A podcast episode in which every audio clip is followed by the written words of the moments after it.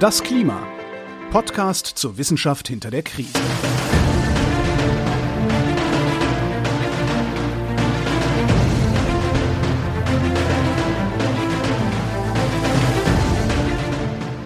Hier ist das Klima, der Podcast zur Wissenschaft hinter der Krise.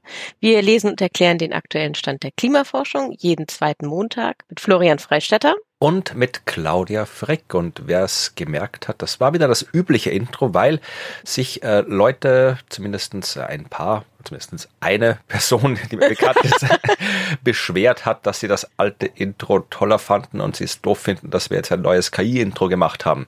Aber das war ja nur eine Ausnahme. Es war eine einmalige Sache für die letzte Folge, weil die letzte Folge sich ja auch eben um KI gedreht hat. Genau. So, da konnten wir ja nicht ohne KI-generiertes Foto von uns äh, und ohne KI-generiertes Intro und Out. Ja. Genau, also wir hatten äh, letzte Folge so ein bisschen den Blick drauf geworfen, wie KI denn jetzt so in der Wetter- und Klimawissenschaft angekommen ist oder ankommen wird und haben gesehen, dass schon jetzt für bestimmte Anwendungen und wenn wir nicht in der Stratosphäre sind, mhm. ähm, ja, die KI eigentlich sehr gute ähm, Wettervorhersagen machen kann. Ja. Also diese zehn Tage Vorhersage sogar wenn es um so Dinge geht wie Hurricane Tracks, also die Zugbahnen von Hurricanes, da wird die KI uns nicht erst in Zukunft bessere Ergebnisse bringen, sondern sie tut's quasi schon. Ja, also da ist die KI deutlich besser als bei diesem ganzen anderen Quatsch, für den Leute die KI einsetzen. Ja. Das ist vielversprechend bessere Ja. Wettervorhersagen. Finde ich auch. Und wir sind gespannt, wie viel besser es dann einmal noch wird. Genau. Ja, heute geht's nicht um KI, obwohl das vermutlich heute auch ein Thema sein wird, wo die KI früher oder später wahrscheinlich auch eine Rolle spielen wird. Wahrscheinlich tut es sie jetzt schon, denn ich habe mir gedacht, wir haben jetzt Anfang Februar.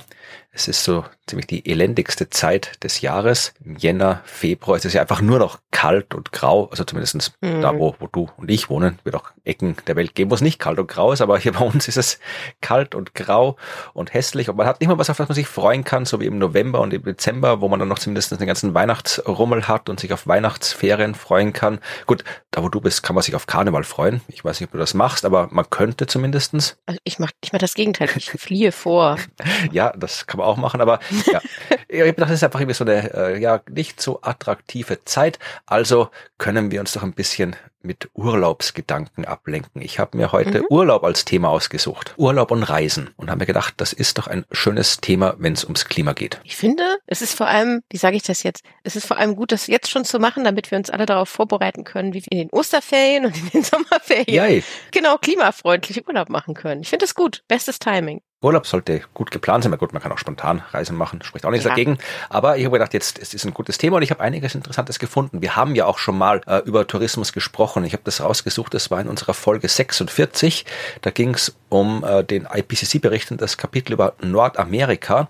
Und da war ein Ah, Kapitel drin über Last Chance Tourism. Ja, ich weiß nicht, ob du dich Yes. noch daran erinnerst. Ja, daran erinnere ich mich noch, ja. Ja, da ging es quasi um Tourismus, der zum Zweck hat, etwas zum letzten Mal zu sehen. Ja, also die Auswirkungen der Klimakrise quasi touristisch äh, zu betrachten. Und äh, da ging es um Eisbären in Kanada. Also, dass man Eisbären in Kanada nicht mehr so gut beobachten kann als Tourist oder auch wenn man dort wohnt wahrscheinlich, äh, wie früher. Und da gab es eine Arbeit, die äh, postuliert hat, dass genau das eben den Tourismus nochmal ankurbelt, dass man sich die Eisbären halt nochmal anschauen kann, bevor es zu spät ist. Ja, das war Ja. die Arbeit mit dem schönen Titel Last Chance Tourism, The Boom, Doom and Gloom of Visiting Vanishing Destinations. Ja, das ist auch in dieser Publikation, die in meiner schönen Titelliste gelandet sind. Ja, und da habe ich jetzt geschaut, da ist vor kurzem, ist übertrieben, aber 2021 eine, ja, wenn man so will, Nachfolgearbeit erschienen. Die hat den Titel Last Chance Tourism, a Decade Review of Case Study on Churchill Manitobas Polar Bear Viewing Industry. Also die haben sich so über einen längeren Zeitraum, zehn Jahre hinweg, angeschaut, wie das wirklich ist mit diesem Last Chance Tourism. Also das, was wir damals im Kapitel über Nordamerika besprochen haben, war, glaube ich, eine Arbeit aus dem Jahr 2010. Und diese neuere Arbeit, äh, die ist 2021 erschienen und die hat sich nochmal diese äh, Eisbären in Kanada angeschaut, eben den Tourismus in Manitoba bei dieser Polarbär ja, Beobachtungsstation. Also ich bin da jetzt nicht so bewandert im Eisbär-Tourismus, aber da dürfte es richtig so, so wie Whale Watching, auch Polar Bear Watching als Tourismus-Event okay. quasi geben. Ich möchte jetzt gar nicht so im Detail besprechen, ist jetzt quasi nur Einleitung. Diese Studie, man kann sich das anschauen, ist frei verfügbar, hat auch viele schöne Tabellen drin. Sie haben sich einerseits angeschaut, wie hat sich der Tourismus allgemein verändert? Sind mehr Menschen gekommen? Sind weniger Menschen gekommen?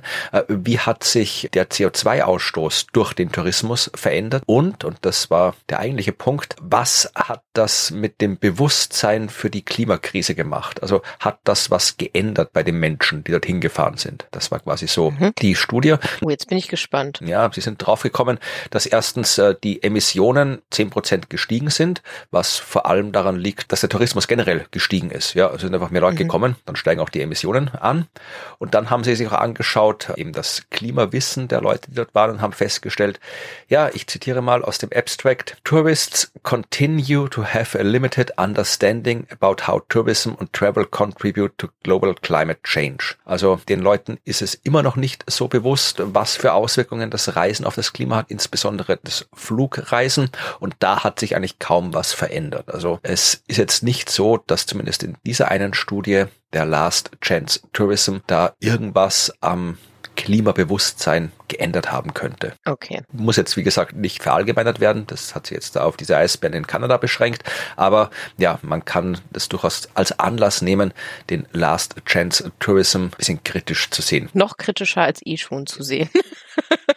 ja, okay. Ja, also das nur so zur Einstimmung. Dann habe ich noch eine zweite Einstimmung, nämlich äh, eine Arbeit, die auch vor kurzem erschienen ist. Das ist etwas, was die Europäische Kommission herausgegeben hat. Bin jetzt in den Behörden und der Bürokratie der EU nicht so bewandert, aber da gibt es anscheinend ein Joint Research Center der EU oder der Europäischen Kommission und die hat vor kurzem, nämlich äh, im Sommer letzten Jahres, ja so eine längere Studie herausgebracht, die sich mit dem europäischen Tourismus beschäftigt und was die Klimakrise für Auswirkungen auf den europäischen Tourismus hat, nennt sich Regional Impact of Climate Change on European Tourismus Demand. Diese Studie äh, kann man sich auch im Volltext runterladen und komplett lesen. Ich möchte auch nur ein bisschen was anschauen. Du kannst den Link anklicken, den ich in den Sendungsplan gegeben habe. Das ist äh, so ein kurzer Überblick über das Ganze und da kann man sich vor allem die vier Karten anschauen, die dort drin veröffentlicht Ach, ja, sind. Ja, ich sehe sie. Ja, die sind aber, ach, das ist ja Pastellfarben. ja,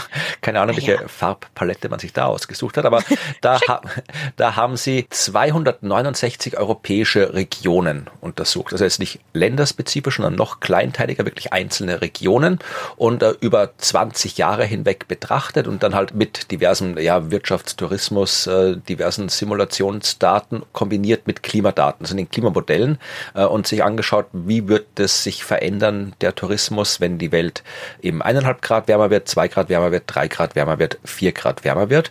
Ja, und auf den Karten sieht man es halt eingefärbt, wo wird der Tourismus mehr, wo wird er weniger und da ergibt sich das erwartete Bild, dass er vor allem im den südlichen Küstenregionen weniger wird und in den nördlichen Regionen dann mehr wird. Nicht überraschend. Aber ich habe da noch zumindest ein paar Details rausgesucht. Äh, wenn man es jetzt mal zusammenfasst, ja, also wenn die Temperatur so drei bis vier Grad steigt, was der aktuelle äh, Zustand ja ist, auf dem wir sind, dann werden sich in den südlichen Küstenregionen die Touristen im Sommer um ungefähr zehn Prozent verringern. Also insgesamt nicht jeder Tourist um zehn Prozent weniger, sondern zehn Prozent weniger Touristen. Und in den nördlichen äh, Küstenregionen wird es um fünf Prozent steigen. Das ist so das, das grobe Bild. Aber wenn man es jetzt eben so kleinteilig schon hat, kann man sich auch kleinteilig anschauen. Also dort, wo es zum Beispiel am meisten sinkt, werden die griechischen Inseln sein. Ja, also die schauen einer düsteren touristischen Zukunft entgegen. Freuen kann sich überraschenderweise West Wales ich weiß jetzt nicht, was man sich im Best Wales anschauen kann, da war ich noch nie. Aber, also es klingt, aber es ist hübsch, glaube ich. Ja, die haben einen Anstieg von fast 16 Prozent prognostiziert im Tourismus. Warum denn das? Ich habe keine Ahnung. Ich meine, West Wales, das ist, ich war noch nie dort, aber da ist Küste offensichtlich. Ja, klar, das ist auch schön und Natur und will, also, aber naja gut. Da müssten wir jetzt wahrscheinlich wirklich im Detail in diese Studie reinschauen, was ich jetzt nicht gemacht habe. Ich habe das wirklich nur nee. die Daten rausgeholt. Aber ja, vielleicht war jemand aus der Hörerschaft schon mal in West Wales und kann ja. Bescheid sagen, was es da zu sehen gibt. Vielleicht fahren wir dann dann da auch hin. ja, ich schaue mal, Swansea ist da zum Beispiel, sehe ich gerade. Ich habe gerade hier die, die Tourismusseite Ah, Visit gut. Wales. Die atemberaubend schöne Küste vom Pembrokeshire. Entdecken Sie die wunderschönen Strände, zerklüftete Klippen und die reiche Flora und Fauna der bewohnten Insel von Pembrokeshire. Ja, schaut eh schön aus da. Tenby ist einer der schönsten Küstenorte in Wales. Kulinarische Highlights. Geburtsort von Dylan Thomas in Swansea. Ja, gibt eh viel zu sehen dort. Also ich, hätte jetzt nicht bezweifelt, dass es da schön ist, aber ich bin jetzt auch Mhm, überrascht, dass gerade das so stark ansteigt. Aber es wird Gründe geben. Ja, wird wird's auf jeden Fall. Ich finde es ein bisschen irritierend, äh, uns so Vorhersagen darüber anzugucken, wo der Tourismus steigt, weil ich mir so denke, das ist doch eine menschliche Entscheidung. Wie können wir das denn jetzt vorhersagen? Aber ja, ich weiß ja, dass es geht. Ja, wird man halt dann schon Infrastruktur vorhanden ist, weil ich werde jetzt nicht irgendwo hinfahren können, wo keine ja. Ja. Flughäfen sind, wo keine Züge hinfahren und so weiter. Ja, und vielleicht ist da gerade so ein Verkehrshub oder sowas. Ist ja auch gleich gegenüber von der irischen Küste und in Irland, da steigt auch der Tourismus. Vielleicht spielt das eine Rolle.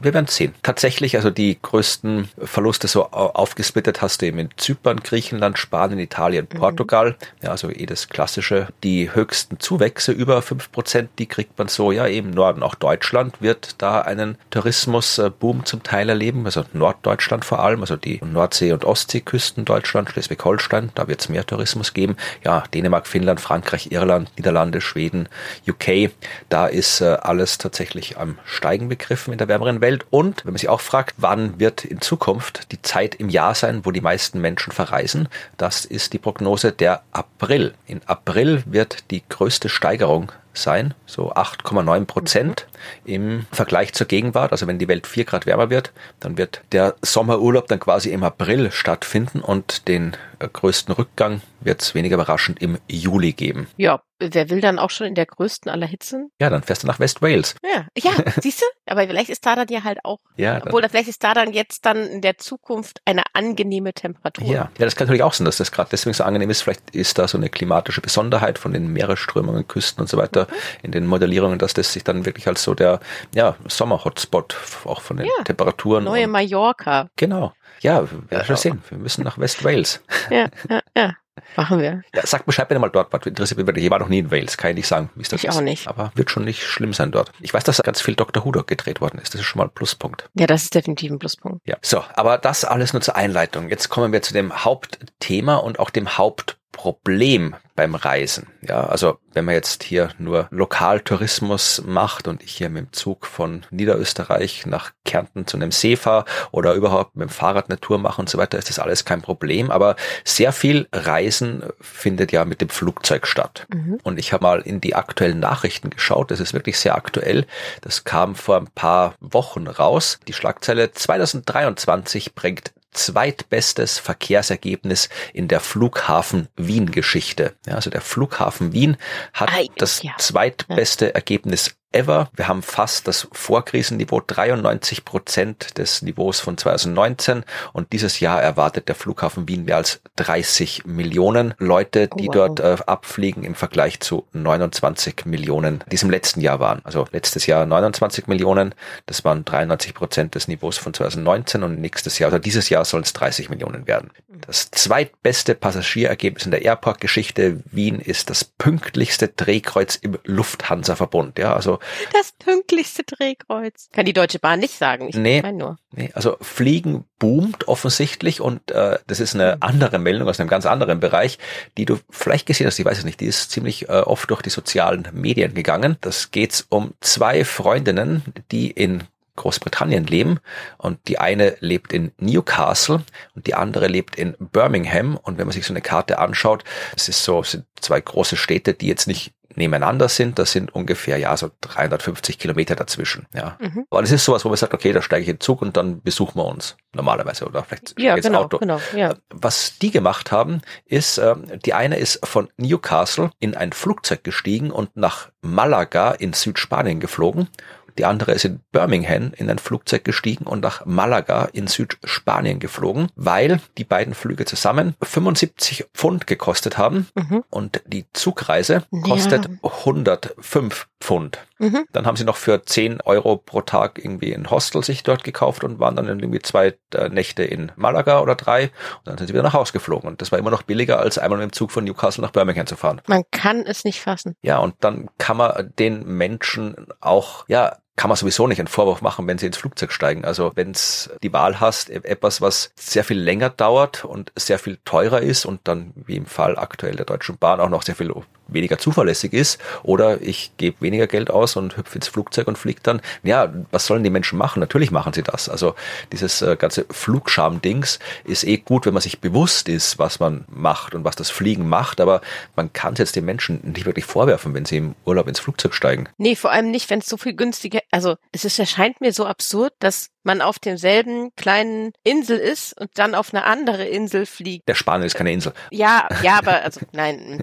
ja, aber auf eine andere, ja. auf eine andere Landmasse ja, fliegen ja. muss, also übers Wasser. Ja. Das, ja, nee, man kann es tatsächlich Menschen mit, die auf einfach auf Geld achten müssen oder auch auf Zeit. Ich ja. meine, eine Bahnfahrt kostet meistens ja auch sehr viel mehr Zeit. Genau. Ja, also wenn die sagen, das kann ich mir nicht leisten, weder zeitlich noch finanziell. Und das ist einfach, ja, Unding. Ja, wie gesagt, Bewusstsein schadet nicht, wenn man weiß, was das alles ist. Äh, und wenn man sagt, ich fliege jetzt nur noch dann, wenn es nötig ist, ist auch okay. Aber das ist wieder so ein typisches Beispiel von, da hilft jetzt die persönliche Verantwortung nicht so viel weiter. Das ist ein Problem, das wird sich erst dann ändern, wenn einerseits eben die klimafreundlichen Verkehrsmittel durch die ja, Politik, durch die Gesellschaft entsprechend gefördert werden und ausgebaut werden und billiger gemacht werden und komfortabler gemacht werden und verlässlicher gemacht werden und schneller gemacht werden und äh, andererseits eben die klimaschädlichen äh, Transportmittel wie eben das Flugzeug ihre ganzen ebenso klimaschädlichen Förderungen verlieren. Das ist was, da kann man als Einzelner wenig tun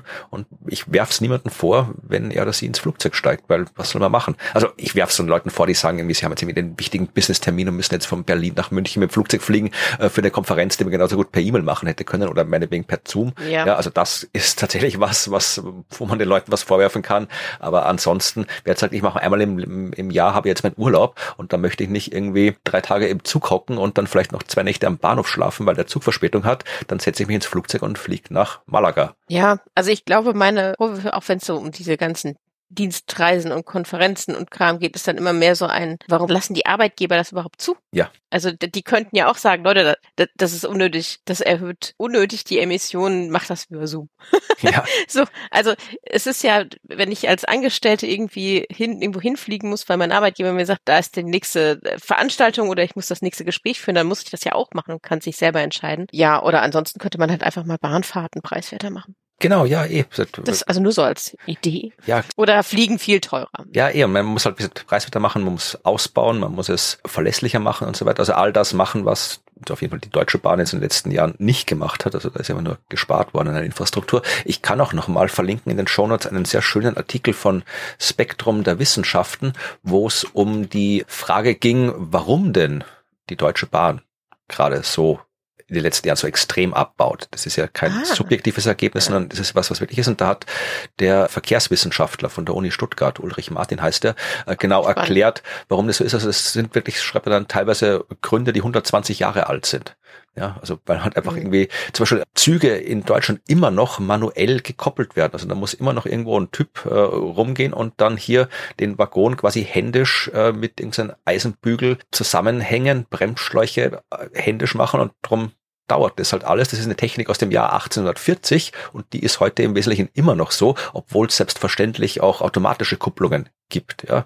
Und wenn man mhm. die automatischen Kupplungen hat, dann muss dann nicht ständig irgendwelche Leute da im Gleis rumkrabbeln und die Züge händisch aneinander flanschen und äh, dann könnte man viel schneller von A nach B fahren und so weiter. Das ist einer ja. von vielen Gründen, da gibt es jede Menge Gründe, ja auch wie Stellwerke und so weiter. Fand ich ein sehr interessantes Interview, das da äh, gemacht worden ist und das mhm. zeigt halt auch, warum Deutschland gerade die Züge wirklich ja abbauen. Also ich habe ja lang genug in Deutschland gelebt, bin lang genug im Zug gefahren und das war nicht immer so mies, wie es jetzt ist. Ja, es, es war durchaus besser und ich fahre ja trotzdem immer noch gerne und viel Bahn. Ne? Ja. Ist ja trotzdem immer noch eine sehr, sehr valide Alternative, also innerhalb von Deutschland ja sowieso. Aber ich wollte jetzt diese Folge zur Abwechslung mal nicht nur mit den ganzen negativen Fakten über Reisen und Urlaub füllen, sondern etwas tun, was wir viel zu wenig oft tun, nämlich äh, eine positive Vision für die Zukunft. Oh, okay. In dem Fall ist es wirklich wieder hier die Technologie, die es noch nicht gibt, die es aber vielleicht geben könnte und die vielleicht alles besser macht. Weil irgendwie müssen wir ja, wir müssen uns ja fortbewegen. Ja, wir können jetzt nicht sagen, wir gehen zurück wie vor 200 Jahren, wo halt, äh, wenn du in Deutschland geboren bist, du dein Leben in Deutschland verbringst. Im selben Dorf wenn du jetzt nicht gerade irgendwie, weiß ich nicht, ein, ein, General bist, der den Kontinent mit Krieg überzieht und dann kommst du mit der Armee vielleicht irgendwie rum, aber ansonsten kommst du nicht groß rum. Und dass du irgendwie nach äh, Asien und nach Amerika kommst, da musst du dann schon ein paar Jahre einplanen. Also da, da wollen wir ja nicht mehr hin. Wir wollen ja schon, dass wir die Welt so haben, wie wir haben, dass man schon von einem Land ins andere kommt, dass man auch mal Urlaub machen kann, Arbeit machen kann, was auch immer man für Gründe hat, um durch die Gegend zu reisen. Es sollen Fernreisen trotzdem möglich sein. Ja, und jetzt hat man halt die Möglichkeit, okay, was macht man jetzt? Mit Flugzeuge, elektrische, klimafreundliche Flugzeuge, ja, kann es vielleicht geben, aber das wird noch ein bisschen dauern. Also Batterieflugzeuge, glaube ich, wird es so schnell nicht geben. Irgendwelchen Bio-Kerosin oder sowas, ja, vielleicht Wasserstoffflugzeuge, weiß ich nicht, aber vielleicht gibt es noch was anderes als ein Flugzeug. Ja, ich meine, früher sind die Leute ja auch, sind halt mit dem Schiff gefahren, hat halt gedauert, bis sie irgendwo waren.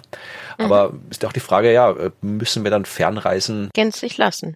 Ja, oder gänzlich lassen oder dauern die halt dann irgendwie länger, ja, dauern die drei Wochen mhm. oder sowas. Oder kann man was anderes machen? Und da habe ich eine sehr interessante Arbeit gefunden. Da geht es um Luft. Schiffe. Oh, ja. Ja, also Luftschiffe, die gab es ja mal nicht. Es gibt immer noch Luftschiffe, ja. Aber, aber hauptsächlich für die Forschung. Ja, ja, die Forschung. also pa Passagierluftschifffahrt hat sich im Wesentlichen dem Zweiten Weltkrieg, glaube ich, irgendwie so aufgehört, da wo die Flugzeuge dann eben aufgekommen sind, dass man die eben nicht nur die Flugzeuge quasi als als Waffe oder als Forschungsding hatte oder als Abenteuerding, sondern eben auch ganz normales Transportmittel. Da haben dann die Luftschiffe aufgehört, aber eine Zeit lang sind die tatsächlich geflogen. Wenn die Hindenburg kennen alle, ja, die war so ein klassisches Transportmittel, wenn du von Europa in die USA wolltest, dann hast du die Hindenburg nehmen können. Das sieht man ja auch in Indiana Jones, ja. Mm, ja, ich finde das immer noch eine wunderschöne Art zu reisen, aber ich glaube, das ist ja auch nicht für Massen das schauen wir uns jetzt an. Personen gedacht. Genau, da, okay. Da reden ja. wir jetzt drüber. Das Problem mit Luftschiffen ist ja, dass sie per se jetzt auch durchaus äh, fossile Treibstoffe Treibstoffe verbrauchen. Die brauchen auch einen Motor, die haben dann auch irgendwelche Dieselgeneratoren drin oder sowas, äh, die dann den Antrieb quasi machen, weil die schweben zwar, aber du willst ja irgendwo hinkommen. Du willst ja nicht einfach nur rauf und runter und vom Wind getragen werden, dann hättest du einen Ballon. Mhm. Also du willst schon vorwärts kommen und dann brauchst du halt entsprechende Antriebe und das sind auch Benzinmotoren, weiß nicht, was da noch, Gasturbinen gibt's glaube ich auch und so weiter. Also da kommt auch CO2 raus. Will man nicht haben, aber man könnte ja auch sagen, okay, wir haben andere Technik, könnten wir nicht ein Solarluftschiff bauen. Uh, yes. Ja, und da gibt's tatsächlich, also es gibt schon Solarschiff, Luftschiffe, aber jetzt mhm. eher auch quasi zum Forschungszweck. Also ein Solarluftschiff ist, ich zitiere jetzt mal aus der Wikipedia, ein meist unbemanntes Luftschiff, das über Solarzellen den elektrischen Strom für seinen Antrieb erzeugt, wobei der Auftrieb mit Hilfe einer Wasserstoff- oder Heliumfüllung erzeugt wird. Eh, fast so wie ein normales Luftschiff, das hat halt mhm. irgendwas drin, was dazu führt, dass das Ding schwebt. Helium in dem Fall ist nicht ganz so kritisch wie Wasserstoff. Das haben wir ja bei der Hindenburg gesehen. Und dann brauchst du irgendwas für den Motor und da kannst du eben einfach Solarzellen nehmen.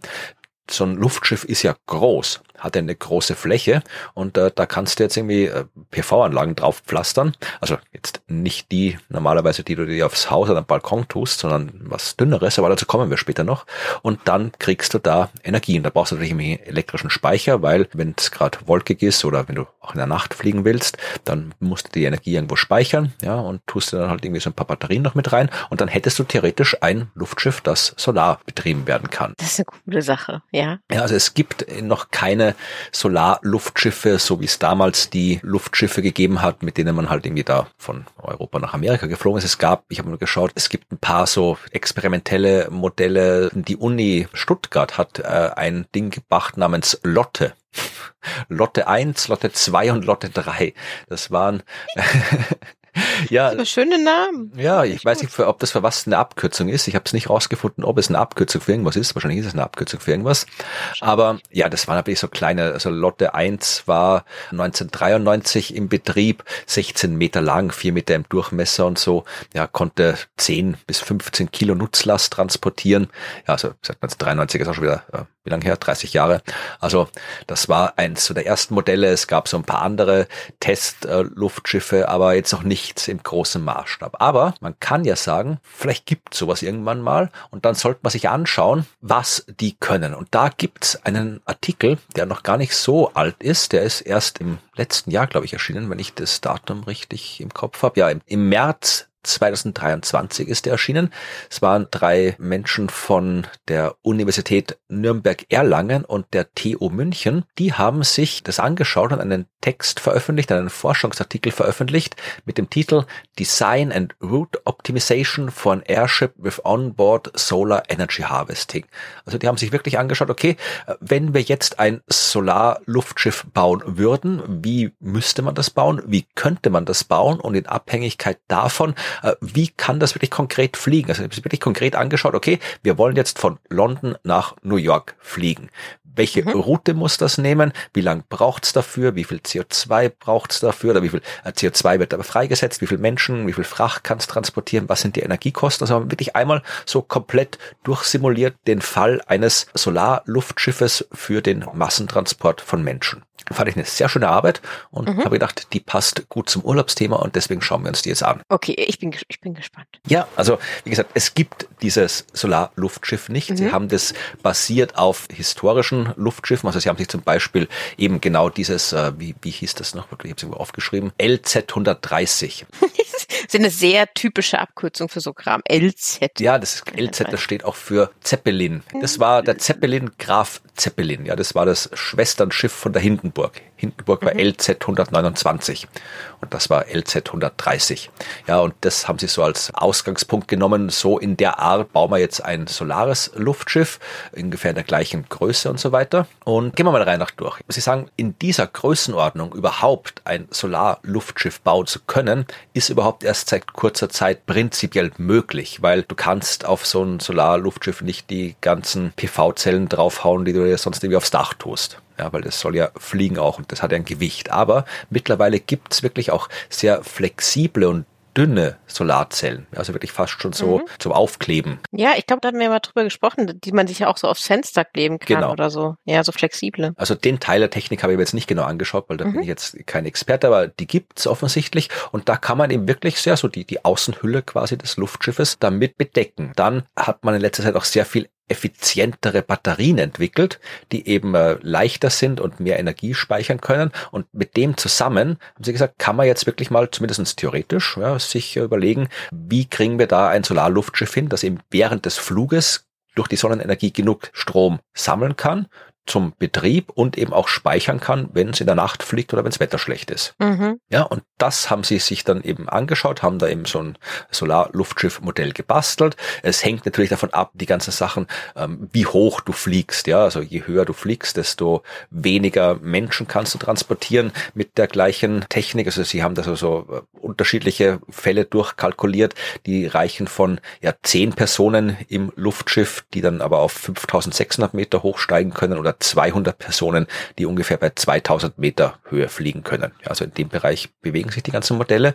Und dann stellt sich die Frage, ja, wo fliegt man jetzt lang? Weil man kann ja sagen, wir haben so, ein Luftschiff ja. und das fliegt jetzt da, mit dem fliegen wir in Urlaub, aber man muss es ja konkret wissen, weil du brauchst genug Strom. Du musst mhm. schnell genug sein. Es hilft dir jetzt auch nichts, wenn der da mit 5 äh, kmh dahin tuckert, dieser Solarzeppelin, sondern der soll ja schon eine bisschen Geschwindigkeit haben. Also die Mindestgeschwindigkeit, haben sie gesagt, sollte mindestens 50 kmh betragen, also langsamer sollte er nicht werden. Und mhm. dann ja, haben sie sich äh, Wetterdaten genommen, historische Wetterdaten aus dem mhm, Juli ja. 2019. Wetter, Bewölkung, Windstärke, Windrichtung in verschiedenen Höhen und so weiter. Äh, sie haben sich die Sonneneinstrahlung genommen, weil das hängt ja auch davon ab, wo die Sonne gerade ist und wo das äh, Luftschiff gerade ist, wie viel Sonnenenergie der abbekommt. Das ist ja ein bisschen ein komplexerer Fall, als wenn du so eine Solarzelle auf einen fix stehendes Objekt wie ein Haus ja, ja, tust, weil genau. da musst du es einmal ausrechnen quasi und das Luftschiff bewegt sich ja und steigt und sinkt. Und das haben sie jetzt dann alles in entsprechende Modelle reingetan, also die Wetterdaten, die Daten, technischen Daten vom Zeppelin und so weiter. Und ist eigentlich Zeppelin ein Synonym für Luftschiff? Nee, gell? Also Zeppelin ist irgendwas Spezielles. Ich habe das jetzt immer so austauschbar verwendet. Ist egal, Leute wissen, was gemeint ist. Frage. Ja. Also die, die Luftfahrt-Nerds werden uns schon Bescheid sagen, wenn das jetzt irgendwie ja, falsch genau. war. Was aber, dann mit, aber dann bitte mit der Erklärung, weil dann, dann Ja. lernen wir was dabei. Ja. Genau. Und was da jetzt rausgekommen ist, kann man sich in dem Artikel anschauen, der wie gesagt frei verfügbar ist, wenn wir uns mal zum Beispiel die Abbildung 2 vornehmen. Okay. Da sieht man mal so ein Beispiel für eine Reiseroute zwischen London und New York, die sie anhand dieser Wetterdaten da rausbekommen haben. Da sieht man einmal den Hinflug, einmal den Rückflug und wenig überraschend, so wie bei den Flugzeugen, ist auch hier der Hinflug anders als der Rückflug. Ich meine, es ist ja nicht so viel unterschiedlicher. Auch mit der heutigen Luftfahrt fliegst du ja, wenn du jetzt irgendwie über den Atlantik fliegst, auf dem Hinflug anders als auf dem Rückflug. Genau. Auch um den Rückenwind mitzunehmen. Allerdings hast du da ein bisschen mehr Geschwindigkeit und bist ein bisschen unabhängiger. Aber trotzdem macht man das ja, ne? Genau, und die müssen halt nicht nur eben auf den Wind schauen, sondern eben auch auf die Sonneneinstrahlung und äh, auch auf die Wettermuster und vor allem auch auf die Flughöhe, weil so ein Flugzeug, das fliegt halt auf die Höhe, wo es fliegt und dann fliegt's da und wenn es dann wieder Mhm. landen will, fliegt's runter. Äh, Zeppelin macht, ich sag schon wieder Zeppelin, das Solarluftschiff macht das nicht. Das kann man sich dann auch in der nächsten Abbildung anschauen. Da sieht man, Okay. äh, die möchte ich jetzt gar nicht so Oh. genau anschauen, sieht man einfach nur, dass der halt immer wieder mal so die Höhe ändert und so weiter. Je nachdem, äh, wo der Wind gerade gut ist und je nachdem, wie halt auch der Ladezustand der Batterien ist und so weiter. Also da ändert sich schon was. Interessanter ist dagegen die Abbildung 6. Da muss man ein bisschen weiter runter scrollen im Artikel. Scrolle Da sieht man nämlich da, die ja. Flugzeit übers Jahr verteilt, weil es ist nicht so, in dem Fall wie beim Flugzeug, wo du weißt, wenn ich von, ja weiß nicht, London nach New York fliege, keine Ahnung, wie lange braucht man mit dem Flieger von London nach New York? Ähm, erschreckenderweise weiß ich das jetzt, äh, also kommt drauf an, hin oder zurück? Ja, eine Richtung, ist mir egal. So sieben bis acht Stunden. Nicht so lang doch, okay. Mhm. Also, äh, aber man weiß, okay, das dauert so lange und es ist egal, ob ich jetzt im Jänner nach äh, New York fliege oder im Dezember oder im Juli nach New York fliege, es dauert immer sieben Stunden. Also das ist halbwegs fix. Ah, Da ist ja. das nicht so, weil natürlich die Sonneneinstrahlung ändert sich, die Wettermuster ändern sich und da ist halt so ein, ein Solarluftschiff ein bisschen sensibler dort, also was die optimale Route angeht. Und da kann man sich anschauen, die unterschiedlichen Flugzeiten zu unterschiedlichen Zeitpunkten im Jahr und auch zu unterschiedlichen Höhen. Ja, also da kannst du ablesen, wenn man zum Beispiel im Juli fliegen will von London nach New York auf 3000 Meter Höhe, dann braucht man dafür ungefähr 60 Stunden. Oder wenn du noch höher fliegst, dann brauchst du nur 50 Stunden und so weiter. Also das sieht man, dass sich das eben im Laufe der Zeit ändern wird. Sehr- Ich finde das krass. Ja, Weil, also ich meine, da muss man tatsächlich ja darüber nachdenken, auch wirklich, wann möchte ich fliegen, weil das einen zeitlichen Unterschied macht. Das hat ja weder beim Auto, obwohl bei der Bahn, wenn es schneit. Aber genau, also das ist äh, mega spannend. wenn das tatsächlich mal kommerziell äh, und im größeren Maßstab existieren wird, dann wird man sich schon so auf äh, was einigen und jetzt nicht so wie vor 300 Jahren sagen, wir steigen jetzt ins Segelschiff und vielleicht kommen wir an, vielleicht kommen wir nicht an und wir können ja nicht sagen, wann wir ankommen. Also es wird dann schon so sein, dass man eben Routen hat, dass man sagt, okay, dann nehmen wir halt vielleicht da nicht die optimalste Route, aber dafür ist sie dann gleich schnell wie die optimale Route einen Monat später oder sowas. Da werden sie da etwas ausdenken. Aber wenn man das mal irgendwie erforschen will, dann muss man das alles mal entsprechend so simulieren. Und man kann sich dann auch wirklich anschauen, eben die einzelnen äh, Reisedauern gibt es auch in Tabellen, aber ich habe mal so die Durchschnittswerte rausgesucht. Also wenn du jetzt wirklich von New York nach London in dem Fall äh, fliegen willst, dann musst du im Durchschnitt mit 48 Stunden rechnen. Ja, also zwei Tage und zwei Nächte. Und von London nach New York musst du mit drei Tagen und drei Nächten rechnen. Ja, also es ist äh, quasi schon ein bisschen ein längerer Aufenthalt als in einem Flugzeug, aber dazu kommen wir auch noch. Ja, aber das ist so Okay. die Durchschnittszeit. Also einmal quasi über den Atlantik rüber, zwei bis drei Tage brauchst du. Jetzt haben wir mal geklärt, wie das Solarluftschiff fliegen kann. Ja, also wir wissen, in welcher Höhe es fliegen muss, wir wissen, wo es lang fliegen muss, wir wissen, wie lang es braucht, über das Jahr verteilt und so weiter. Also das haben wir jetzt mit diesen Simulationen alles geklärt. Jetzt wollen wir aber noch wissen, bringt uns das was in Klimasicht? Das heißt, äh, Sie haben sich dann in dieser Arbeit auch noch angeschaut, was ist denn jetzt im Vergleich zum Flugzeug das, was so ein Solarluftschiff an erstens CO2-Ausstoß äh, produziert, an Energie verbraucht und auch an Landnutzung hat. Ja, weil Landnutzung ist ja auch gerade bei Flugzeugen ein großes Thema, weil so ein Flughafen, der braucht Oh. viel Land. Das stimmt. Und Flugzeuge sind groß. Da braucht man große Garagen, die deswegen auch nicht Garagen, sondern Hangar heißen, ja. Also Mhm. da muss man schon wirklich viel Platz brauchen, auch für die Terminals, ja. Und dann äh, aus Sicherheitsgründen, ja, du kannst heutzutage fast äh, nicht mehr so wie früher, wo du dann irgendwie einfach da aus dem in so einer Blechhütte irgendwo auf dem Flugplatz gelaufen bist und dann bist ins Flugzeug eingestiegen. Ja, also früher ganz mhm. ich rede nicht aus meiner eigenen früher Zeit, also das hat sich dann schon geändert. Aber wenn du noch, das, noch früher als du. Aber wenn du dir so anschaust, so alte Flughafen Berlin in den 30er oder irgendwie sowas, ja, dann steht da ein paar mhm. so Häuser rum und dann laufen die Leute da direkt raus und ins Flugzeug rein. Das geht ja heute aus Sicherheitsgründen auch nicht mehr, weil das halt viel zu gefährlich ist, wenn du da diese Menschenmassen da über die Start- und Landebahnen laufen lässt. Also braucht sehr viel mehr Platz. Bei Luftschiff ist die Landnutzung deutlich geringer. Ja, haben Sie auch geschaut, also die Landnutzung von einem Luftschiff, sagen Sie, entspricht im Wesentlichen dem Platz, den so ein Luftschiff braucht, um zu parken. Und Luftschiffe kann man recht platzsparend parken, weil ja, die brauchen eigentlich Pfosten im Boden, an den sie angebunden werden. Sehr vereinfacht gesagt. Mhm. Was du auch natürlich brauchst, du brauchst du trotzdem irgendwie, irgendwie einen Warteraum für die ganzen Security-Checks und was man alles so hat beim Reisen, das brauchst du immer noch. Aber das kann man halt dann äh, trotzdem sehr, sehr verringern im Vergleich zum normalen Flugverkehr, weil du halt diesen ganzen Parkplatz für die Flugzeuge nicht brauchst, die Stadt- und Landebahnen nicht brauchst. Also so ein Luftschiff hat ja auch eine Größe, das muss aber nicht auf dem Boden stehen nee. so, und hat keinen Hangar. Aber es ist dann trotzdem eine Größe und hat nimmt trotzdem den Platz ein, nur erhoben über dem Boden und wirft dann einfach nur den Schatten. Ja, und vor allem nimmt das äh, Luftschiff halt einfach nur den Platz ein, den das Luftschiff einnimmt. Genau, und nicht alles drumherum. Genau, also ich, wie gesagt, ich brauche diese gigantischen Landebahnen nicht, ich brauche diese ganze Terminalstruktur nicht, um die Menschen da irgendwie dahin zu leiten. Ja doch, irgendwie sowas brauchst du doch. Ja schon, aber in dem Fall schauen Sie, man kann da durchaus, da kann man durchaus irgendwie wirklich aus dem Haus rausgehen und dann zum Luftschiff hingehen, ja, weil das längst nicht so gefährlich ist, wenn da einfach so ein Luftschiff an einem Pfeiler angemacht ist, als wenn da ständig irgendwelche Flieger starten starten und landen und alles. Also das äh, könnte man mm, durchaus genau. einsparen, sagen sie. Ja, und äh, wenn man das anschaut jetzt hier, was das, ich, der habe ich mir das rausgeschrieben, weiß schon wieder, warum ich mir die Daten nicht rausgeschrieben habe, weil das Einheiten waren, die ich nicht verstanden habe. Du kannst mal die Tabelle 4 aufmachen, vielleicht äh, kannst du mir das dann erklären. Da ist nämlich der Vergleich der Landnutzung für eben ein normales Flugzeug und ein Solarluftschiff, aber irgendwie angegeben in Quadratmeter ah, pro ja, nee, nein, pro, pro nee, Quadratmeter Jahr pro 10 hoch 6 Personenkilometer. Also das ist da, da kann ich mir null ja. drunter vorstellen. kann nicht mal aus den Zahlen was sehen. Die Zahl beim Zug ist sehr klein, die Zahl beim Bus ist äh, größer, die Zahl für ein Solarluftschiff ist noch größer und die Zahl für ein Flugzeug ist aber wieder kleiner. Also ich kann mir da überhaupt nichts unter vorstellen in diesen Einheiten. Also wenn wir mal davon ausgehen, dass wirklich dieses kursive P Personen heißt und A heißt Ja. Das heißt, wir haben, oh Gott. Quadratmeter, das ein Jahr existiert. Äh, ich habe, ich, ja. nein. Sorry, mein Brain. Ja, so ging es mir auch, darum habe ich mir die Zahl offensichtlich nicht rausgeschrieben, aber ich habe mich halt auf den Text verlassen, wo sie gesagt haben, ja, also es ist weniger Landnutzung für mhm. Luftschifffahrt als für Flugzeug. So, aber interessanter ist dann und leichter zu verstehen die CO2-Emissionen. Äh, die kann man sich auch in der nächsten Tabelle anschauen, beziehungsweise kann ich sie auch einfach äh, referieren, weil das ist nicht so viel.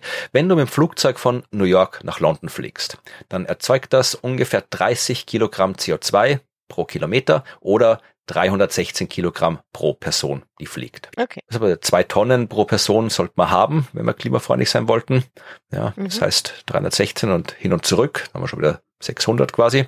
Dann haben wir schon fast die Hälfte von unserem Budget aufgebraucht mit einmal hin und her fliegen. So, jetzt Luftschiff. New York nach London. Nicht mehr 30 Kilogramm CO2 pro Kilometer, sondern 0,2 Kilogramm CO2 pro Kilometer. Nicht mehr 316 Kilogramm pro Person, sondern 13 Kilogramm pro Person. Mhm. Das ist eine sehr, sehr, sehr große Verringerung. Äh, ja, Differenz, ja. Okay, ach man, jetzt äh, habe ich Lust, in so einem äh, Luftschiff zu reisen. kann man denn damit aber, also wie viel Distanz kann denn so ein Luftschiff zurücklegen eigentlich? Da habe ich noch ein bisschen was, ja. Ich ah, mache noch okay. kurz den Artikel zu Ende, weil Sie haben sich nicht mhm. nur die CO2-Emissionen angeschaut, sondern eben auch die Energiekosten.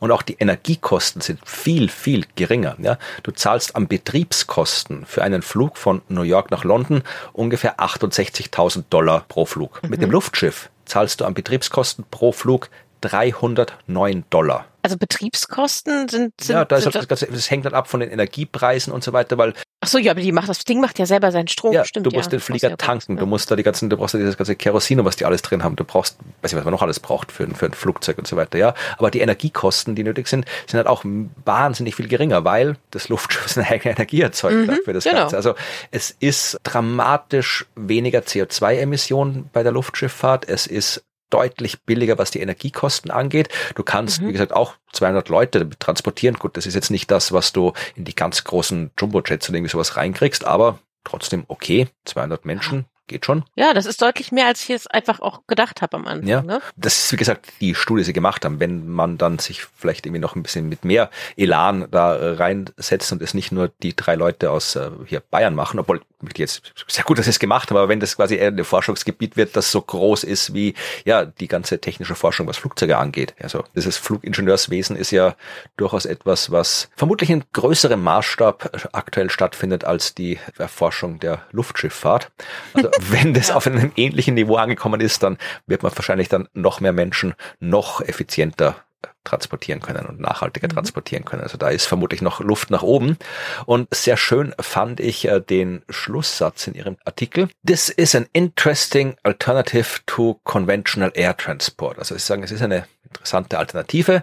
Since mhm. traveling in an airship is much more comfortable than in a conventional aircraft. Oh, oh, oh, oh. Okay, inwiefern ist das komfortabler? Naja, wenn du da zwei Tage und zwei Nächte oder drei Tage und drei Nächte unterwegs bist, dann, es sei denn, man überlässt es irgendwelchen kapitalistischen äh, Reihen erst und so weiter, aber dann wirst du da nicht irgendwie eingeklemmt sitzen wie in einem normalen Flugzeug ja, sondern sie äh, bringen da wieder das Beispiel der LZ 130, die hatten einen ja, Dining Room, ja, also ein S, mhm. wie nennt man das? Das war gerade nicht ein S-Raum, klingt falsch, wer ist das ganze Esszimmer, Esssalon? Ja, also, also eigentlich Kantine? Aufenthaltsraum, sowas, ja. Und natürlich, äh, du musst dann irgendwie schlafen und dann möchtest du vielleicht nicht irgendwie drei Tage, drei, also drei Nächte irgendwie in deinem Sitz schlafen, sondern dann gibt's da auch Kabinen und da gab's Kabinen auch auf der LZ 130, also Schlafzimmer, ja. Doppelzimmer und so weiter für die äh, Leute. Aber ich sehe das schon, dass das dann ähnlich wird wie bei diesen Nachtzügen. Da hast du dann irgendwie so einen halben Quadratmeter für dich als Sardinenbüchse. Also doch, also ich stelle mir das schon sehr kapitalistisch vor. Das ist vielleicht in meinem Gehirn einfach so eingebrannt, dass wir da so enden, dass dann ein paar Leute es sich schön leisten ja, können. Ja, gut, also das ist wie beim Reisen, dass du immer irgendwo eine erste Klasse haben wirst und so weiter, die ist besser halt als mm. die Brot. Das wird wahrscheinlich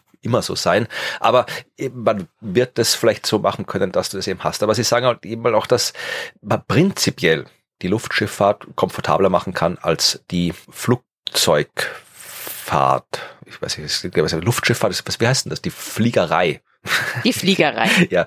Und sie sagen auch, sie hatten eigenen Kabinen für die Passagiere, which allowed for a pleasant adjustment to the different time zones between the points of departure and arrival, thus reducing jet lag.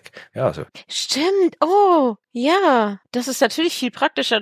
Ja, und dann kannst du vielleicht Business-Kabinen anbieten. Ja, dann hast du halt da irgendwie so dein, mhm. dein kleines Büro für zwei Tage und dann ist vielleicht auch nicht so schlimm, wenn du halt mal, wenn du jetzt Urlaub machst, da brauchst du keine Business-Kabine. Aber wenn du jetzt aus welchen beruflichen Gründen, sagen wir mal, du bist in einer Konferenz in den USA, wo du unbedingt hin musst oder so weiter, dann ist halt kein Problem, dann ist halt dein Büro jetzt zwei Tage lang halt da äh, auf dem Luftschiff und dann steigst du aus und dann bist du eine Woche in den USA und dann ist äh, drei Tage dein Büro wieder im Luftschiff auf der Rückfahrt. Gut, gut, das, weil das finde ich gut, weil normalerweise bei öffentlichen Dienstdingen dann doch so, dass die Reisezeit nicht Arbeitszeit ist. Ja, das muss ich auch ändern. Auch das, ja, genau. Und äh, das wäre dann natürlich viel besser.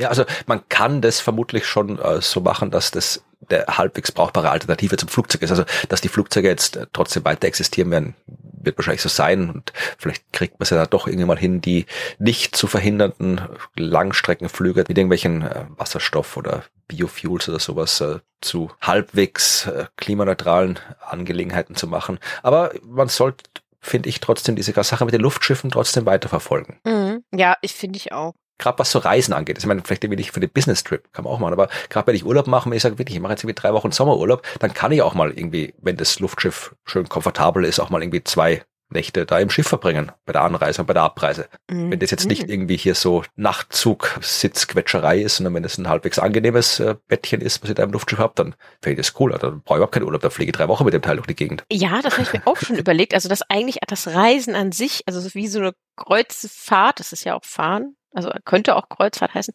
zu machen und dann anzulegen und so, das, also dann verschiedene Orte abzugehen. Ich habe halt so ein bisschen, ich glaube, für diese wirklichen Fernreisen, also so über den Atlantik, so von London nach New York, also das dauert zum einen ja sehr lang und ich glaube, man braucht ja vielleicht dann auch zum weiß ich nicht, wie, ich, ich, braucht man da Infrastruktur zum Zwischendrin landen und neue Nahrung aufnehmen und ja, nee, ich glaube, die können, also bisschen, die haben schon Fracht und sowas mit eingerechnet, auch in die Modelle. Die Zahlen standen auch ja, irgendwo, habe ich im Kopf. Also okay, okay, also auch Duschen und Hygiene und Toilettengang und sowas, da muss man ja auch Ja, ach, Toilette, okay. da machst du ein Loch unten rein und fertig. Das ist. Hey. Okay, ja, also das sind ja so Überlegungen, die, die, die ich dann jetzt so quasi sie hätte, wenn man da so wirklich lange unterwegs ist und finde ich einfach super interessant. Ich habe ja auch so ein bisschen Flugangst, mhm. deswegen weiß ich zum Beispiel auch, dass immer Flugzeuge immer so fliegen müssen, dass sie immer in so und so viel Stunden es schaffen, zum nächsten Flughafen zu kommen, dass sie da noch hingleiten können, wenn sie eben nicht mehr ähm, Antrieb und sowas haben. Und da denke ich mir auch so, ja, muss, wird das dann dafür auch gelten? Also ich glaube, man hat, kann da viele Bedenken mhm. habe, wie mit der normalen Flugfahrt auch. Ja. Da gibt es für alles auch eine Lösung. Ja, also ich bin jetzt gar nicht so sicher, ob, ob also Luftschiffe, ob die jetzt wirklich so dramatisch abstürzen können, weil das ist ja nicht irgendwie ein Luftballon quasi, wenn da ein Loch drin ist, dann stürzt er ab. Also behaupte ich jetzt mal, sondern es werden auch irgendwie so Kammern sein. Also ich glaube, wenn dem irgendwas passiert, dann schwebt er einfach langsam runter und gut ist. Ist ja quasi leichter als Luft, darum fliegt er ja. Der fliegt ja nicht, den Antrieb hat er nur, dass er links und rechts und unten steuern kann. Fliegen tut er von selbst. Das heißt, der kann ja dann quasi gar nicht runterfallen, sondern höchstens so langsam nach unten sinken. Ja, äh, müsst, müsste man erstmal wissen. Ich will es mir nicht ausmalen, mein Kopf fängt dann schon an, so, Szenarien okay. zu erdenken. Und deswegen male ich mir das jetzt besser nicht aus. Ist nicht gut für meine Anxiety. aber ja, würde mich interessieren, würde ich gerne wissen. Aber das kommt ja dann mit der Zeit, wenn, wenn das tatsächlich mal umgesetzt wird. Ja, wir können ja mal schauen. Also, ich meine, vielleicht machen wir nochmal irgendwie ein Urlaubsupdate oder sowas. Ich meine, die Leute sind ja erreichbar ja. hier. Das ist wie Christoph Pflaum und äh, Tim Riffelmacher von der Uni Erlangen und Agnes Jocher von der TU München. Äh, können wir, müssten ja theoretisch erreichbar sein. Also vielleicht kennt die ja auch jemand aus der Hörerschaft. Dann sagt Bescheid, dann reden wir mal mit denen und die sollen es genau erklären, wie sie da ihre Luftschiffe bauen und ob ein Klo eingebaut ist und ob es abstürzen kann, ja. damit du beruhigt bist. Ja, das finde ich, fänd ich gut. So für, für alle mit, mit Flugangst. Ja. Ich meine, die Flugangst koppelt sich ja nicht an das Fluggerät, sondern an äh, die Hö Höhe und das Fliegen an sich. Aber ich fand es interessant und ja, das Problem ist, es gibt halt noch kein Solarluftschiff dieser Art. Leider. Aber äh, es gibt ein Projekt, das habe ich dann bei meiner Recherche noch gefunden. Es gibt etwas, ja, das würde jetzt nicht sagen, dass das etwas ist, was uns hier in der Hinsicht weiterhilft, aber es gibt etwas, das nennt sich Solar Airship One. Es klingt wie Air Force One. Ja, es ist äh, ein Projekt, äh, mit dem man einmal um die Welt fliegen will, 100% elektrisch. Ja, also genau, irgendwie Solarluftschiff, das halt dann ja innerhalb von 20 bis 30 Tagen einmal um die Welt fliegen soll und im Prinzip jetzt als, weiß ich, Publicity Stunt, Design Stand. Bertrand Picard ist da mit dabei. Und ich glaube, das ist der Kerl, der auch mit dem Luftballon, die also Luftballon, mit dem Heißluftballon, die Erde umrundet hat. Ich glaube, das war der, genau, der erste Mensch, der die Erde nonstop in einem äh, Ballon umkreist hat. Und ja. auch mit einem Solarflugzeug um die Erde geflogen ist. Und äh, der hat es anscheinend ein neues Projekt, wo er halt dann mit einem Solarluftschiff da rumfliegen will. Gibt's aber eigentlich ausschließlich in schicken Bildern, also keine Fotos, sondern Bilder halt, wie das ausschauen soll.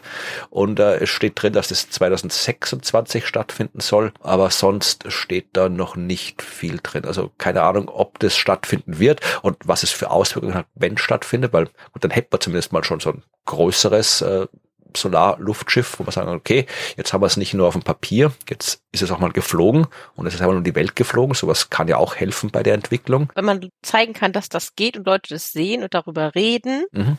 ne, normalisiert das ja irgendwie. Ich habe gerade geschaut, also es zumindestens ähm, auf der Homepage äh, von diesem Solarship One steht auch drin, dass es auch ein Educational Vehicle sein soll. Also äh, die Expedition wird live mit Schulen, Universitäten, Regierungen, mit der, der Länder geteilt, über die sie drüber fliegen, äh, um da auch ähm, entsprechend ja hier Umweltbildung und sowas zu machen. Also äh, zumindest im, auf dem Papier ist das Projekt durchaus ausgelegt, dass es eben auch Bewusstsein schaffen soll. Aber was da wirklich ist, ob es dann wieder nur wieder ein reicher Kerl ist, der Spaß haben will oder ob was anderes passiert, wird sich zeigen. Ja, wird sich zeigen. Und selbst wenn es ein reicher Typ ist, der Spaß haben will, hatte das ja auch schon positive Konsequenzen, auch wenn das ja ne, ist. Ja, also wie gesagt, ich habe sonst nichts äh, zu Solarluftschiffen gefunden. Auch da, äh, vielleicht weiß die Hörerschaft etwas, vielleicht haben wir da Expertinnen und Experten, die in der Garage schon schrauben an einem oder sowas oder mehr Ahnung von der ganzen äh, Technik haben, weil ich bin ja eigentlich mehr, mehr theoretischer Astronom, ich habe überhaupt keine Ahnung von irgendwelchen ingenieurswissenschaftlichen Dingen.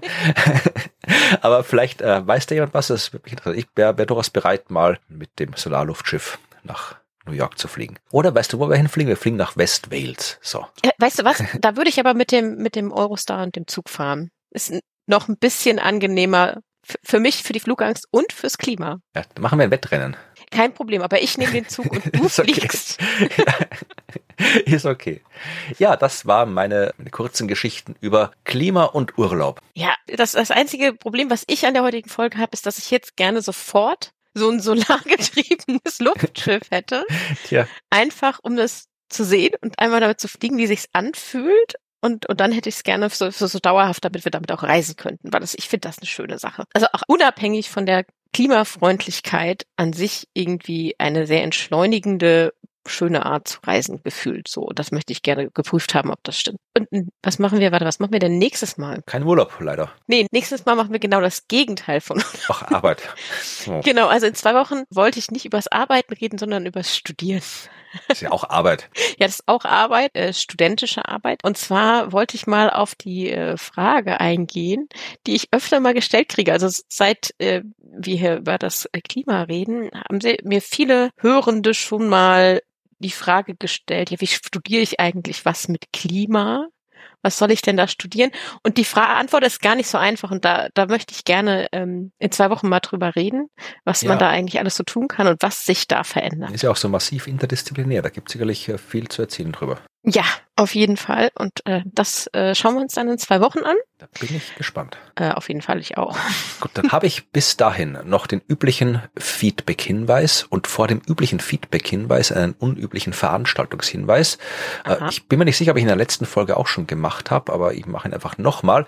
Denn für alle, die in Wien und Umgebung sind oder äh, von weiter her mit dem Luftschiff anreisen wollen, ähm, am 17. Februar findet in der Kulisse in Wien wieder das statt, was schon letztes Jahr stattgefunden hat, nämlich ein Benefiz für den Klimaaktivismus, wo ich und äh, meine Kollegen von den Science Busters, zumindest äh, Martin Pontigam und Ruth Grützbauch, da sein werden und äh, wieder eine bunte Auswahl an Forscherinnen und Forschern und Künstlerinnen und Künstlern einen Abend gestalten, wo es eben um Wissenschaft und Kabarett, Kultur, Musik geht, um die Einnahmen dieses Abends dann dem Klimaaktivismus zugutekommen zu lassen, weil der immer noch nötig ist und leider immer noch Geld kostet, weil die Leute immer noch verklagt werden, wenn sie sich irgendwo öffentlich für mehr Klimaschutz äußern und deswegen machen wir das ein weiteres Mal. Wir werden es sogar nochmal machen, irgendwann im äh, Juni oder im Mai, glaube ich, bin mir gar nicht sicher, sage ich noch rechtzeitig Bescheid, aber am 17. wird es auf jeden Fall stattfinden und wer gerne möchte, ja,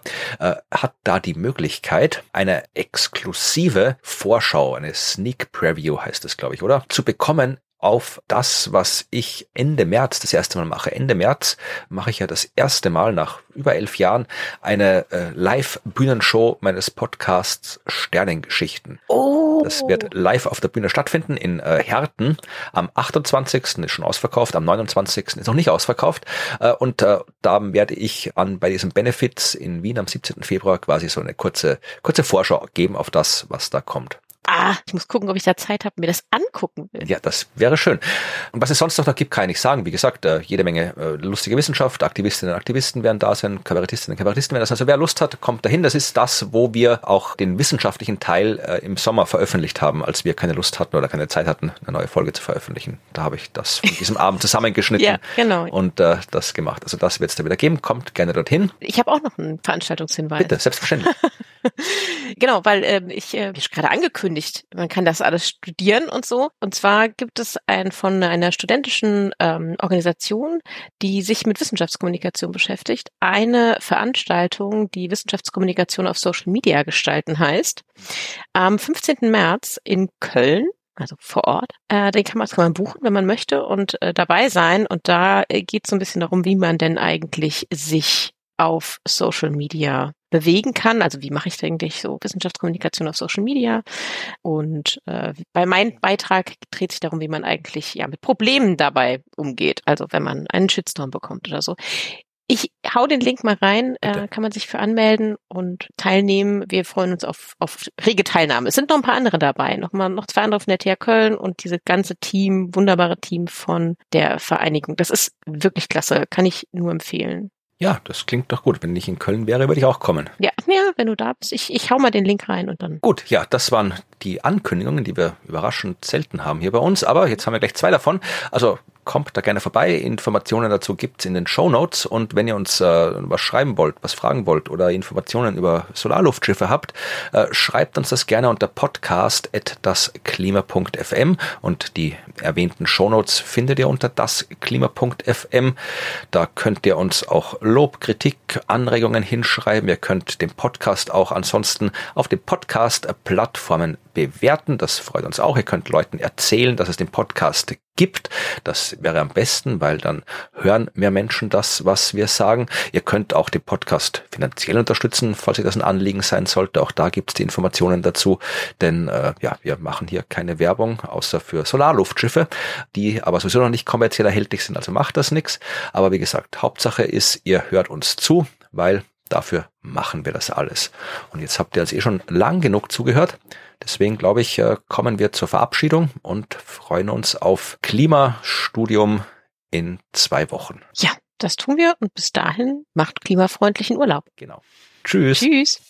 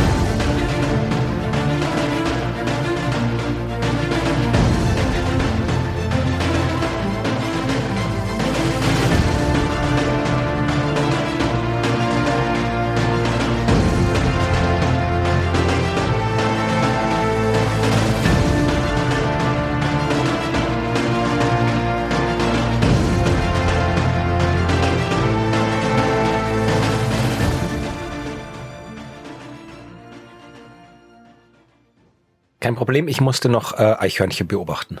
Das ist eine wichtige Tätigkeit. Ja. Also sollte man auch nicht aufschieben. Mein Eichhörnchen, oder meine zwei Eichhörnchen sind sie eigentlich, sind zwar sehr regelmäßig in ihrem Besuchsverhalten, aber auch nicht immer. Also Besuchsverhalten. ja, die schon brav erzogen. Die kommen ja meistens morgens, holen sich da aus dem Garten hinten ihre Nüsschen. Da habe ich so ein Nüsschenlager eingerichtet. Dann holen die die und tun die irgendwo, keine Ahnung, irgendwo, wo sie halt die Nüsse hin tun.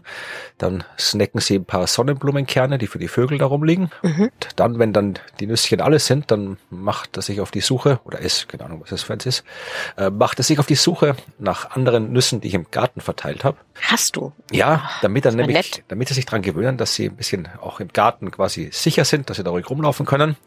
Und jetzt habe ich sie schon so weit, dass sie fast äh, direkt bis vor die äh, Terrassentür kommen. Florian der Eichhörnchenflüsterer. Ja, im Sommer, wenn es soweit, dann werden wir gemeinsam auf der Couch im Wohnzimmer sitzen und das Eichhörnchenfilme angucken. Das ist mein Ziel. Führen dann vielleicht auch so ein kleines Theaterstück für euch auf. Genau, ja, das ist der Plan. Uiui.